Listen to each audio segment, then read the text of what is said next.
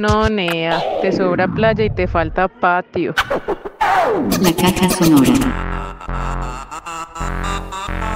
Desde el planeta Tierra, transmite para todo el espacio. La caja sonora. La caja sonora. Palabras, pensamiento y resistencia. La caja sonora. Es que, ¿cómo va la pesca, pues? Ah? Seguimos en la pesca, mi niño. Fue un año bueno, es año nuevo y será mucho mejor. Saludando a todos nuestros oyentes con una canción que se llama It Was a Very Good Year. It was a very good year.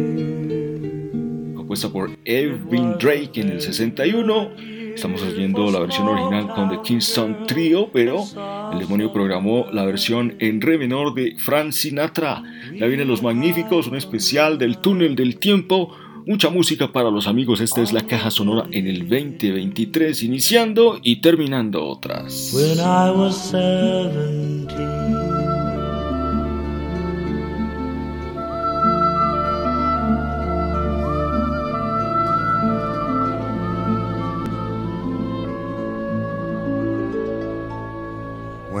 I was seventeen, it was a very good year. It was a very good year for small town girls and soft summer nights. We'd hide from the lights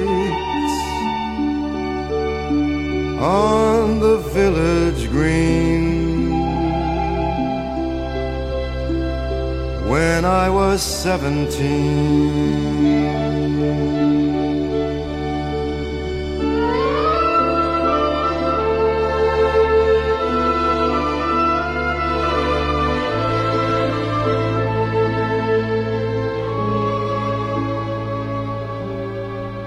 When I was 21, it was a very good year. Was a very good year for city girls who lived up the stair with all that perfumed hair.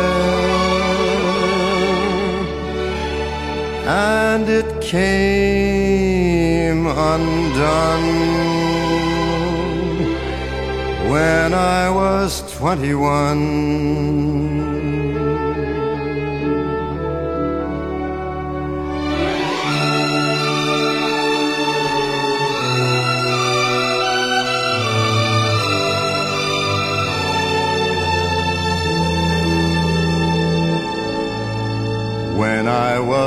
35, it was a very good year.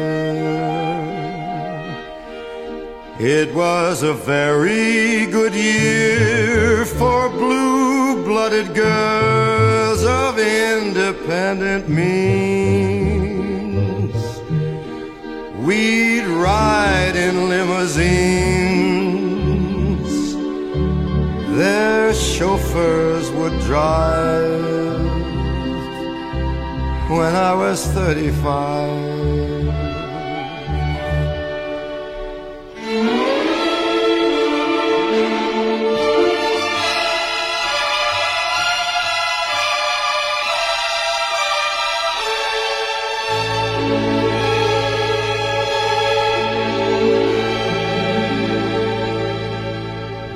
Now the days are short.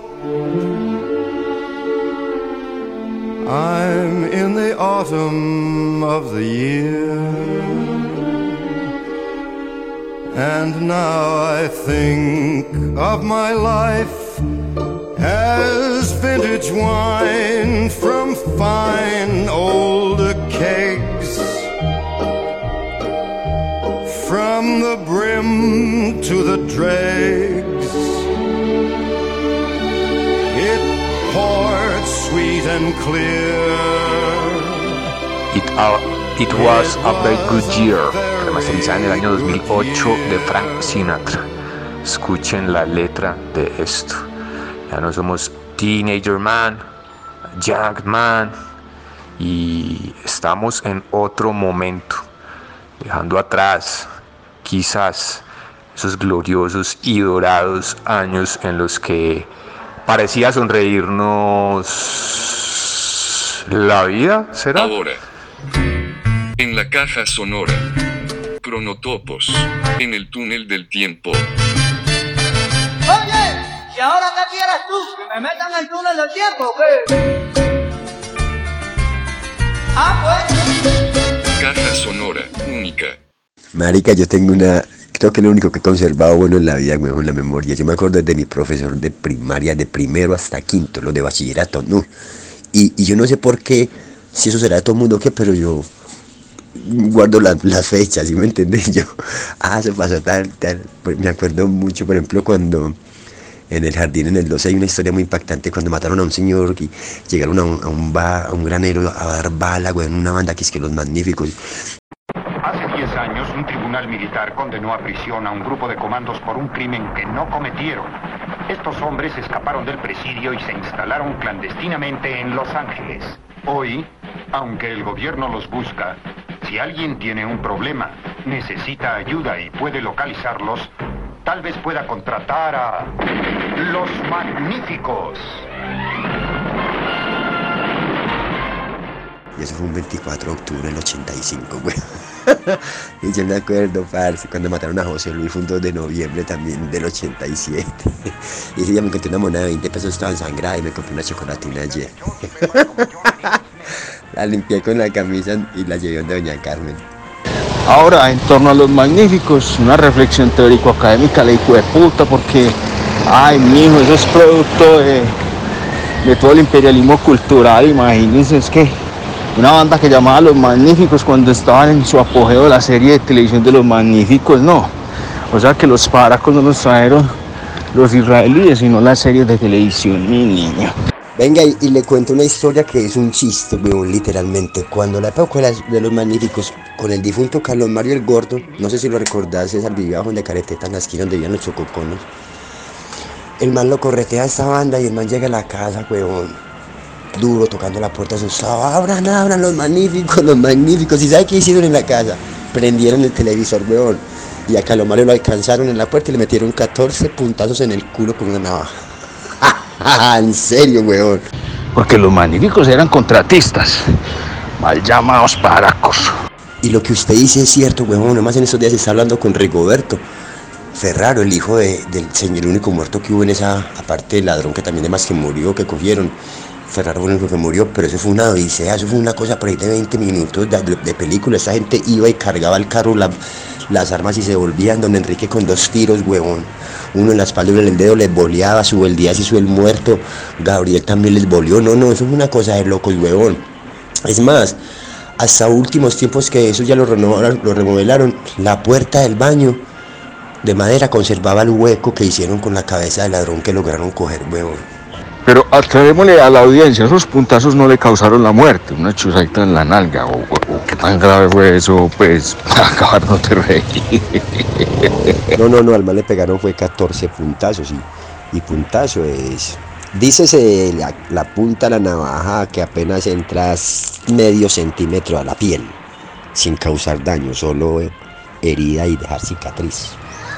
Ahí tiene mi profe para que organice esos cronotopos del duende. Unas anécdotas poderosísimas. Samplelo en la caja sonora.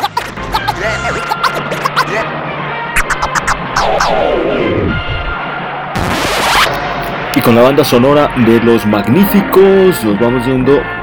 Pero vamos a poner una cancioncita ahorita o qué? ¿Qué tiene ahí el duende programadito? No, hay un, hay un corrido de esos corridos prohibidos que habla de una banda y un carro rojo que salió de Cartago o, o- o cuando lo mataron fue en Cartago, no sé, algo así. Pero sí, la banda del carro rojo, weón. Pero me el 2. Yo me imagino como un tipo K y la weón. Oiga, yo no conocía ese disco, duende. ¡Demonio, prográmemelo! El demonio salió a cuadrar el carro rojo, weón. Dicen que venían de Cali en un carro colorado. Traían 100 kilos de coca a Nueva York y Chicago. Así lo dijo el soplón que los había denunciado. Muy avanzada la noche, iban cerca de Cartago, pero llegando a Cerritos los estaban esperando. La policía de Pereira ya los tenía chequeados. Una sirena lloraba, un policía gritaba que carro para que lo requisaran y que no se resistieran, porque si no los mataba.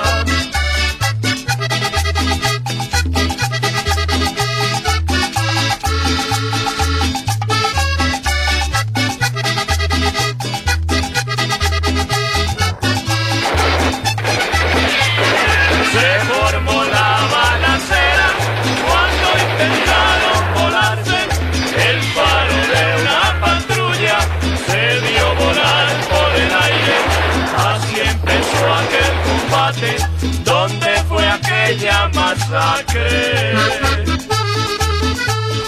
Decía Pacho el peludo, eso tenía que pasar. Mis compañeros han muerto, ya no podrán declarar.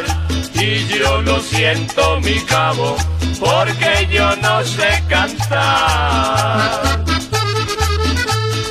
De los siete que murieron, solo las cruces quedaron. Cuatro eran del carro rojo, los otros tres del gobierno. Por ellos no se preocupen, irán con Pacho al infierno. Dicen que eran extranjeros, otros que de Bogotá, o tal vez de Medellín, y hasta de Cali serán. La verdad nunca se supo, nadie los fue a reclamar. Sacó una bolsa de polvo y se dio tres muy a prisa. Papi, ese es eso, marica, eran de Cali y Cartago. Desde el planeta Tierra. Transmite. Para todo el espacio. La caja sonora. No seas el jefe que odiaste, pero es mejor no ser jefe. La vida es una barca. Calderón de la mierda.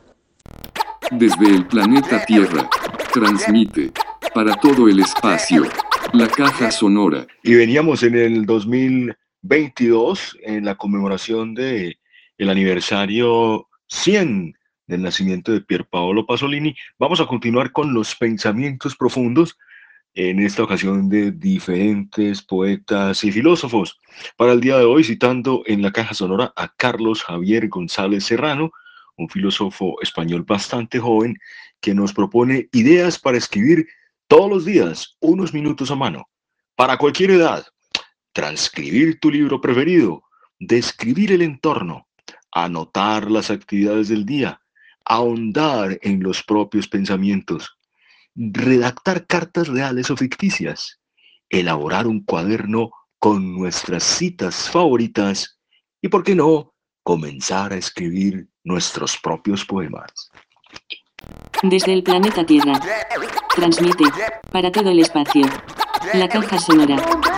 fuimos consultados y nadie puede. Profe, excelente, excelente programa. Ahí lo estoy escuchando. Ahí quedo atento que usted me diga qué material necesitamos para agendar todo. Los académicos que tengo y el material. Ahora, en la caja sonora, profundos pensamientos del poeta.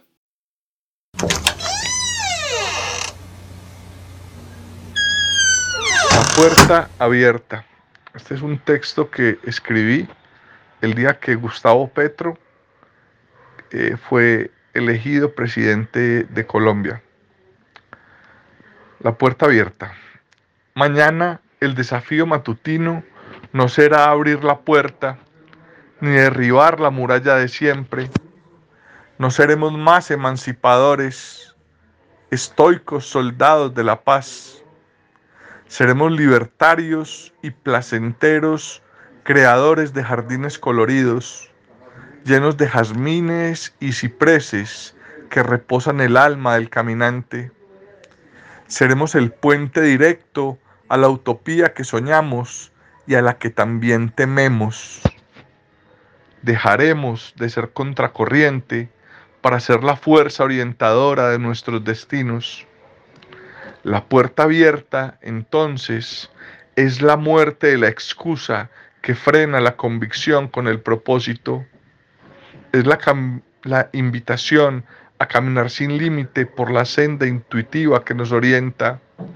Es el llamado a salir del estado de mínima energía para transformar la carne agonizante que nos representa. Es además la invitación abierta a que te marches tan lejos cuanto quieras, para que si un día lo decides, tu presencia sea fuente luminosa y retadora de conciencia, corriente viva, promesa de amor y certeza de justicia. Jorge Gómez.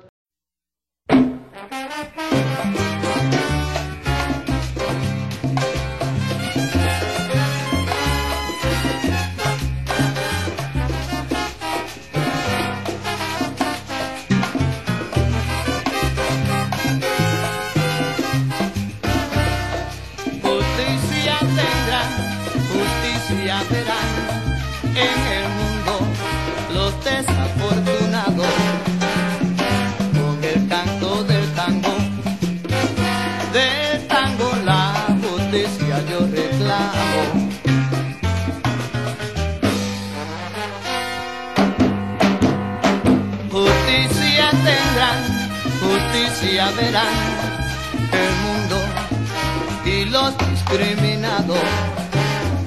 Recompensa ellos tendrán, no serán, no serán perjudicados. Si no hubiera tiranía,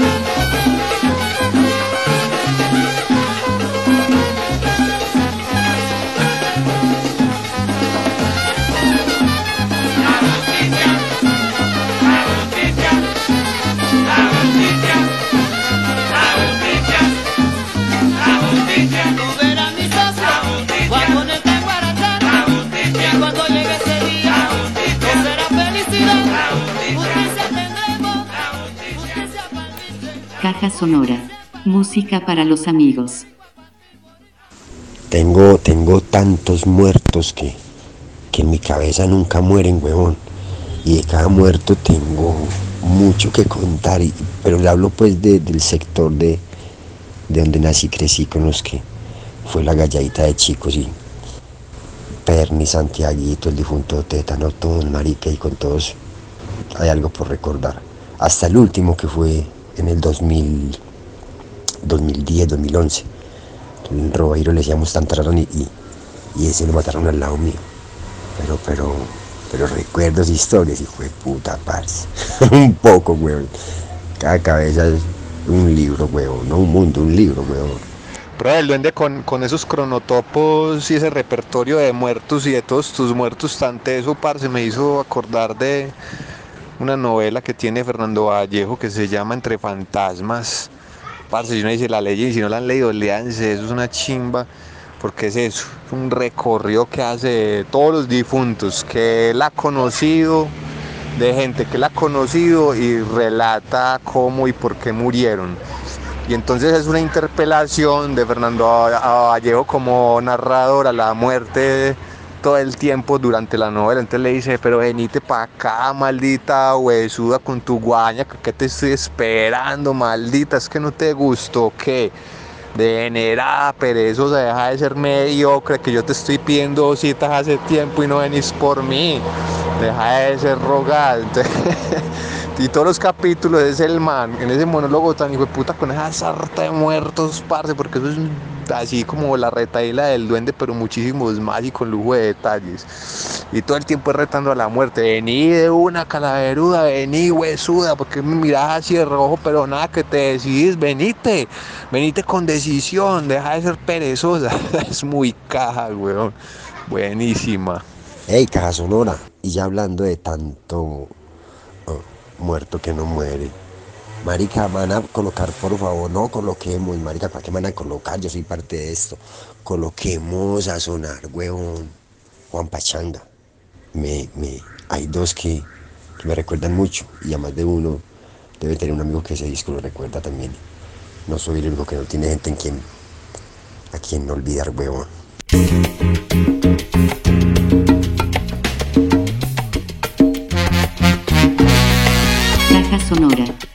Música para los amigos.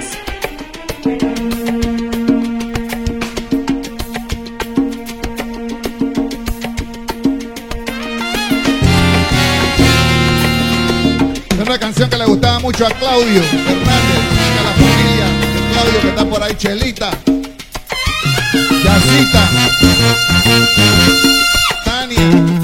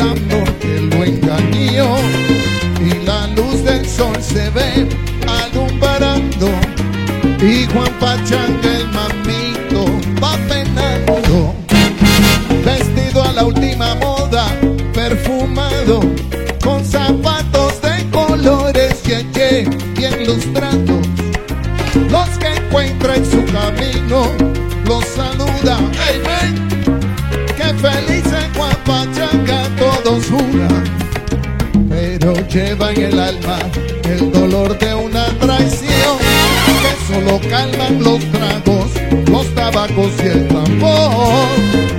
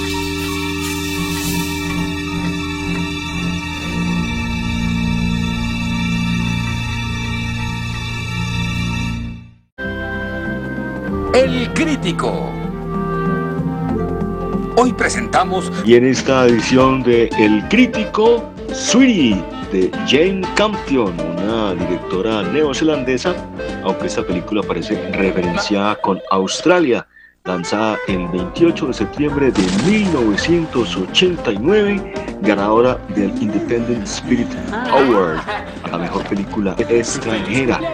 Y ya viene el demonio con su punto de vista en la caja sonora. Criticamos el mejor cine. próximos estrenos.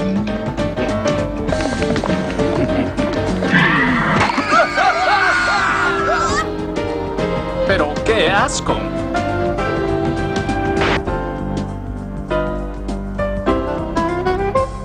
Profe, ahí va la línea para Sweetie de Jane Campion, 1989, directora neozelandesa. Esta película parece ser que transcurrió, fue el que dijiste que en Australia, ve, no verifiqué la geografía.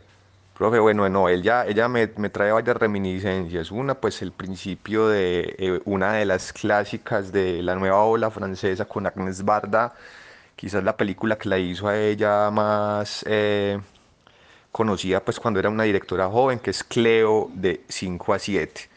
¿Cierto? Este tema de la lectura de la suerte, en el de Agnes Barda es un plano cenital de una lectura de tarot, acá es la lectura del fondo de una taza de que lo que puede ser té, café, chocolate, nunca supe cuál es la bebida que están leyéndole ahí y un destino signado pues por una interpretación de la suerte.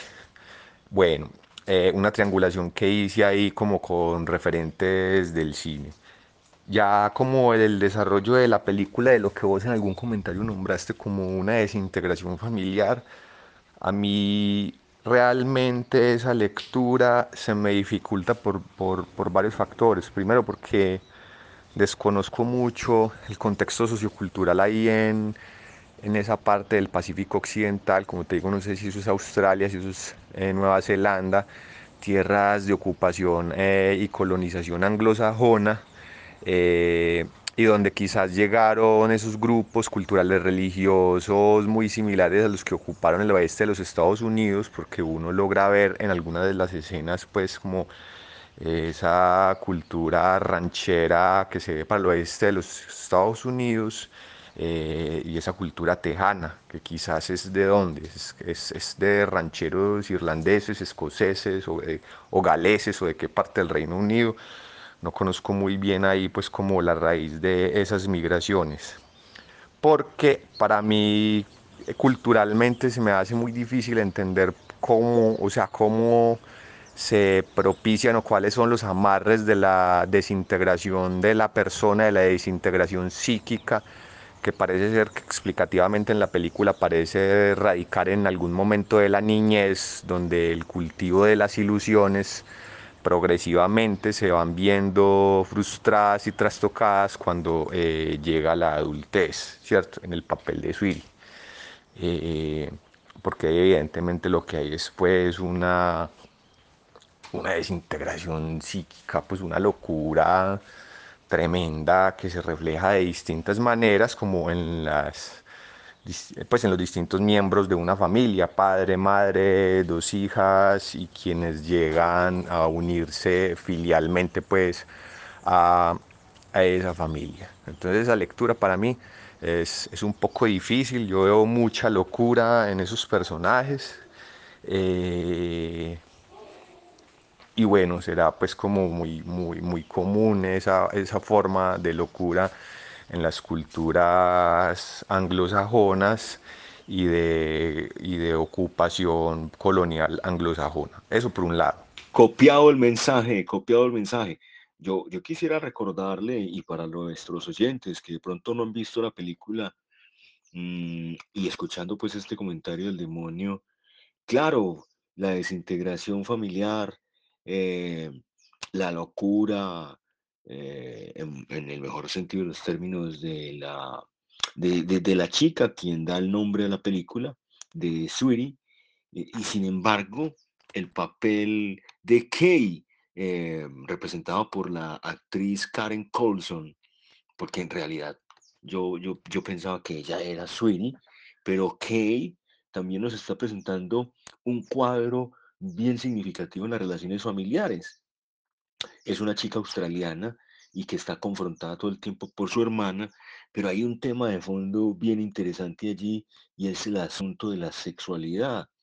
Este novio que se consigue, eh, que termina siendo su hermano mayor porque no tienen relaciones sexuales, pero que de todas maneras allí también hay latente un conflicto, ¿no? El hombre eh, medita, está muy tranquilo, acepta incluso eh, los coqueteos de la cuñadita. Es una película bien interesante porque a pesar del título no está centrada en la tragedia familiar que implica tener a alguien con esa situación emocional tan ambivalente.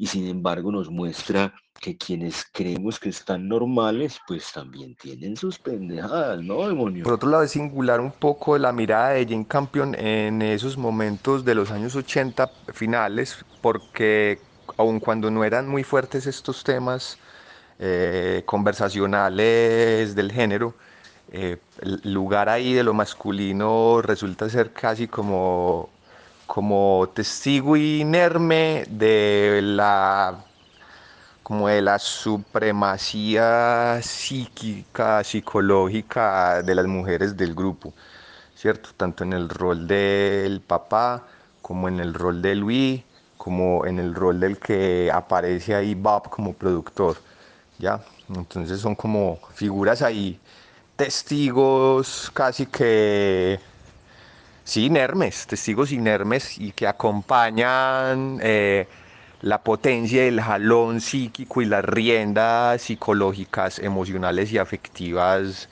eh, de unas mujeres que son incontenibles, eh, que son seres incontenibles. ¿Cierto? Muy, muy, pues muy, muy, habría que leer como más temas de, de verdad cómo se lee esa película, que para la época me parece a mí que yo hubiera visto eso en, los, en el 89 y hubiera quedado rayado porque me parece una, una, una mirada pues muy, muy dislocada de época, ¿cierto? Eso porque lo estamos viendo hoy en, en, en, en 2023 por esas elecciones que hace muy, pero, pero eso es una película, yo creo que bien vanguardista para ese momento. De hecho, Jane Campion eh, decía Luis Alberto Álvarez cuando eh, se, pilló la adaptación de la trilogía autobiográfica que se llama An Angel at My Table, que eh, se proponía como una de las grandes genios eh, de la cinematografía mundial, pues, y que iba a ser arrolladora, pero no se supo muy bien qué sucedió con la carrera cinematográfica de esta mujer, porque pues si tiene algunos títulos, abona algunos títulos, como les digo, esa adaptación de la autobiografía An Angel, An Angel at My Table es muy bonita, pero después eh, Jane creo que por ahí tiene otra que se llama, yo no sé si es el, el piano la profesora de piano, bueno, no recuerdo bien, eh, pues no se destacó más, ¿cierto? Pero sí hay una, una mirada bastante singular de autora. Y bueno, para mí realmente la línea dramática que más me llama la atención no es el tema de la de disolución o desintegración de un grupo familiar, que pues no, no me siento muy allegado a esa, a esa lectura, Me estás echando pullas, demonio. Me estás echando pullas, demonio, y no respondo. Déjame quieto. sino a, hay una elaboración sobre lo que son los augurios, los miedos profundos, los miedos arraigados, los miedos que se cultivan y que pelechan eh, desde la niñez, ¿cierto? Y eso simbolizado pues como en la escena inaugural de la película, eh, todo el tema de la siembra del árbol en el patio central donde antes había un poste de extendedero y de la arrancada del arbolito eh, y de los temores y las pesadillas infantiles que después o de los anhelos infantiles que después en Sweetie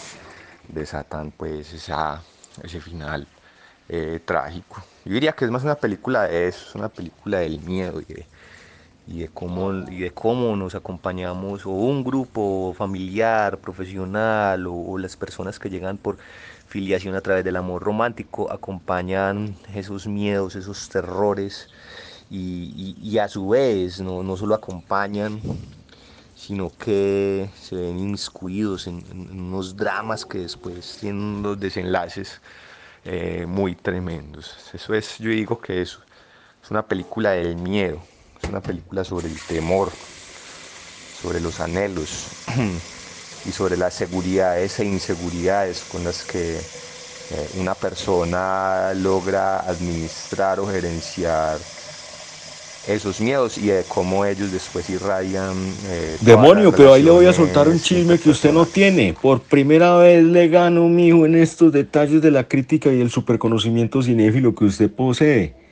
Y es que a Jane Campion muchos la han visto a través de Netflix con su película muy nuevecita, El Poder del Perro. Una película que tiene 12 nominaciones para grandes premios en el cine global. Y esta película es considerada un western introspectivo. A propósito del comentario que hacías antes de estos vaqueros a donde la familia va de, de- paseo y, están echándose como una bailadita ahí y el novio de Kay dice que no le gusta esa música. Es una mujer que, bueno, con muchas canas y que está detrás de la cámara con sus lentes oscuros, pero que no está desactualizada. O sea que los que no tienen plataformas como Movie, tal vez acérquense por Netflix para que conozcan la palma de oro que consiguió en el año 1993 con el, logome- con el largometraje Lección de Piano, pero en esta ocasión con algo muy novedoso y es una película de la que podemos hablar más adelante. El poder del perro con nuestra directora invitada hoy en el crítico Jane Campion. ¿Qué tal si ponemos uno de, ese- de esos rockcitos que suenan ahí o qué? ¿Qué tiene ahí entre manos? Demonio, demonice.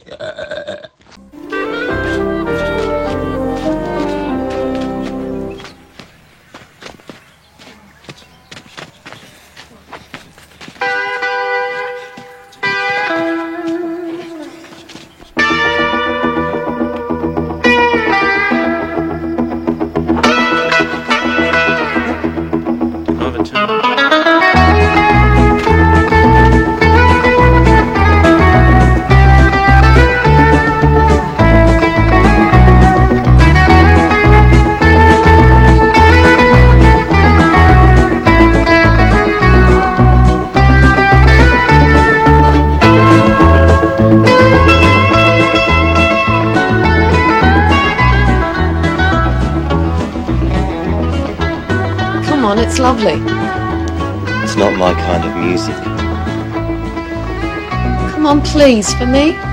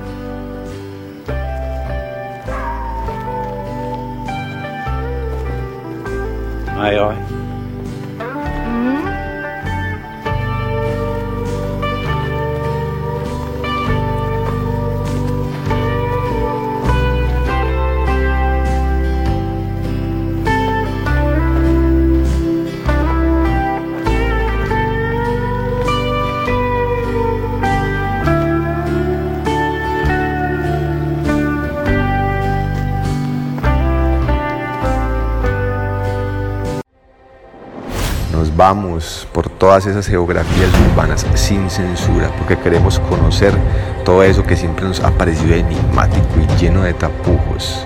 Geografías sin censura y etnografías mercenarias. La bola es 14 de diciembre 2022. Diana Ríos, ¿qué, ¿qué va a interpretar Diana? ¡Ey! No, Sí, ¿viste grabar para una eso? completa, claro. No, voy apenas me equivoco. No, mejor. Natural. Ah, ok. Ay. ¿cómo se llama esa? Ay, es de Zoom. Es la Handy Recorder, sí, es Zoom. ¿Qué? Zoom tiene aplicación, es gratis. Sí, sí, imagínate. Es potentísimo. Toca le y luego la. No, yo voy a afinar. Pues ya, ya con esta presión. Todo. Muchachos. Es el, nombre, el nombre artístico de Diana. Anemoy. ¿Eurus qué? Eurus Anemoy. Eurus Anemoy. Euros Anemoy, hoy siendo las 8 y 22 aquí en la UDA. Yo la siento rara. ¿Sabes? Como cuando siente el carro raro. No, usted ya está. Vamos a seguir viendo.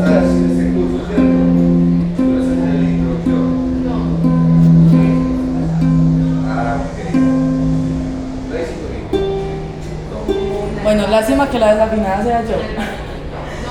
Lástima que no se pueda afinar así la hoja.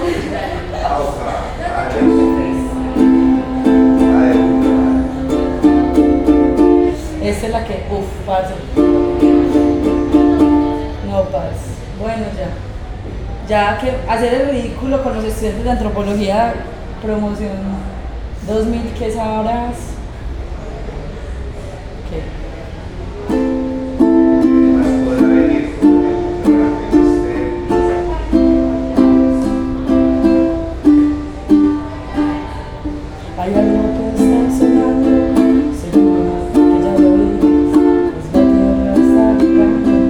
Pues distinta melodía, dioses llenos de furia, ni demonios vengativos, ni naves extraterrestres, ni algún cometa perdido. Ya vienen los cuatro jinetes, cabalgando, vienen de agua, tierra, fuego y aire, vienen de tu corazón.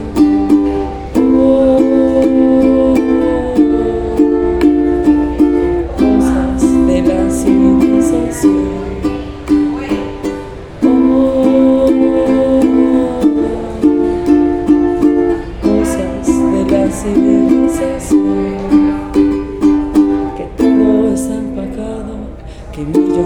De despidos, que el camino es complicado, quizás como nunca ha sido. Anoche soñé con alguien y esta melodía cantaba. Alguien preparaba sano, alguien de lejos llegaba. Y si viene el río gris y se parte el mundo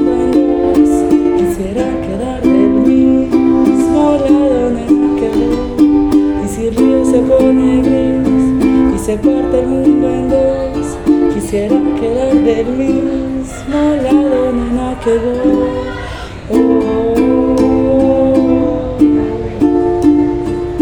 Cosas de la civilización.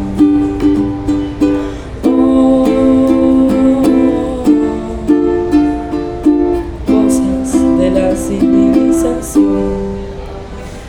Nuevo desierto, nuevo granizo. Sabe quién lo hizo. Anda por acá, por acá, por acá. Dios perdona al hombre a veces, la naturaleza nunca. Anda por acá, por acá, por acá.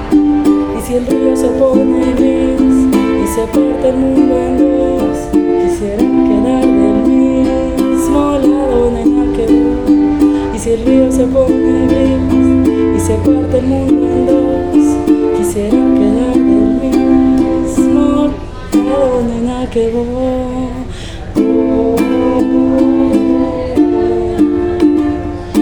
Cosas de la civilización. No te olvides del mamo, que no termine el verso. Y no te olvides del mamo, que no termine el verso. Y ya. Y ya luego sigue o- otra vez, pero no. Parce, me acabo de dar cuenta que sí estoy bajita. Mira, pues eso, soy bajita, soy desafinada vocalmente, pero que mi mera interpretación de ukulele me amo 10 de 10. Cuando esté en técnica vocal hablamos. Sí, sí, macho. Ese es el que sigue. Tinku. Gracias, Diana. Muchas gracias por esta interpretación para la caja sonora. En la próxima interpretación vas a tener muchísima más No, seguridad, ¿no? es la... No O fumen, repetimos. no fumen muchachos, no. No lo practiquen en casa. No, parce, Mentira, sí. las cuerdas vocales. Profe, es que, que no fume, imagínate eso. Pues, Diciéndole eso a mi profe. Ah, pues que no fumen cualquier Ah. le va a decir eso a mi profesor de la caja sonora. Escritor y autor de el libro etnográfico Fumando Mañas, una etnografía sobre un expendio de drogas en el barrio de Castilla, un long seller de la antropología urbana colombiana. Muchachos. Ahora, en la caja sonora. Profundos pensamientos del poeta. Caja Marri sonora. Marri, querido Peñi, justamente en este tiempo nos habíamos conocido. Y sí, pues querido hermano, a los amigos se llevan en el alma, se llevan en el piuque, siempre, toda la vida. Y sí, pues le mando harto Nehuen desde acá, desde Melipeuco, desde este territorio vasto de fuerzas, de energía, al frente del imponente Yañelo, llamado también Rajado Volcán Yaima Peñi. Nehuen Tuleimí en todos sus procesos, Nehuen Tuleimí a toda la gente que lucha por su soberanía, por sus recursos, por una vida digna. Les mando un abrazo desde acá, espero que sigan estando bien de salud, que siga habiendo amorcito, que siga habiendo Coyegún, trabajo colectivo y que sigamos comunicándonos, Peñi. Por acá haciendo varias cositas, trabajando en hartos temas y desarrollando la vida misma de lo que significa ser parte de la tierra, ser gente mapuche. Ni bueno las familias que luchan, ni bueno las naciones, pueblos que resisten todo lo que está sucediendo en este planeta, con el cambio climático, con, con el plan Demia y con todo lo que significa eh, el estar de repente sometidos bajo el yugo del imperio. Un gran abrazo, Peñi, Nehuen Tuleimí, saludos a toda su gente, a su familia, a sus queridos y, espero que nos encontremos por ahí en algún, en algún comunicado, en algún podcast, en alguna transmisión. Hasta pronto, Peñi. Le morri a compuché. Peñi, Peñi, Peñi, sometidos al imperio pero liberándonos y me hizo acordar esta semana que estaba aquí con el duende, ya lo has escuchado, nuevo integrante de la caja, estábamos oyendo esta piezota que nos hace recordar la herencia más vasta que tenemos y es precisamente el colonialismo, el imperialismo, pero sobre todo el mental. Le voy a poner esta cancioncita pues para que se anime y me encanta oírlo. Saludos desde Colombia hasta Chile, mi gente.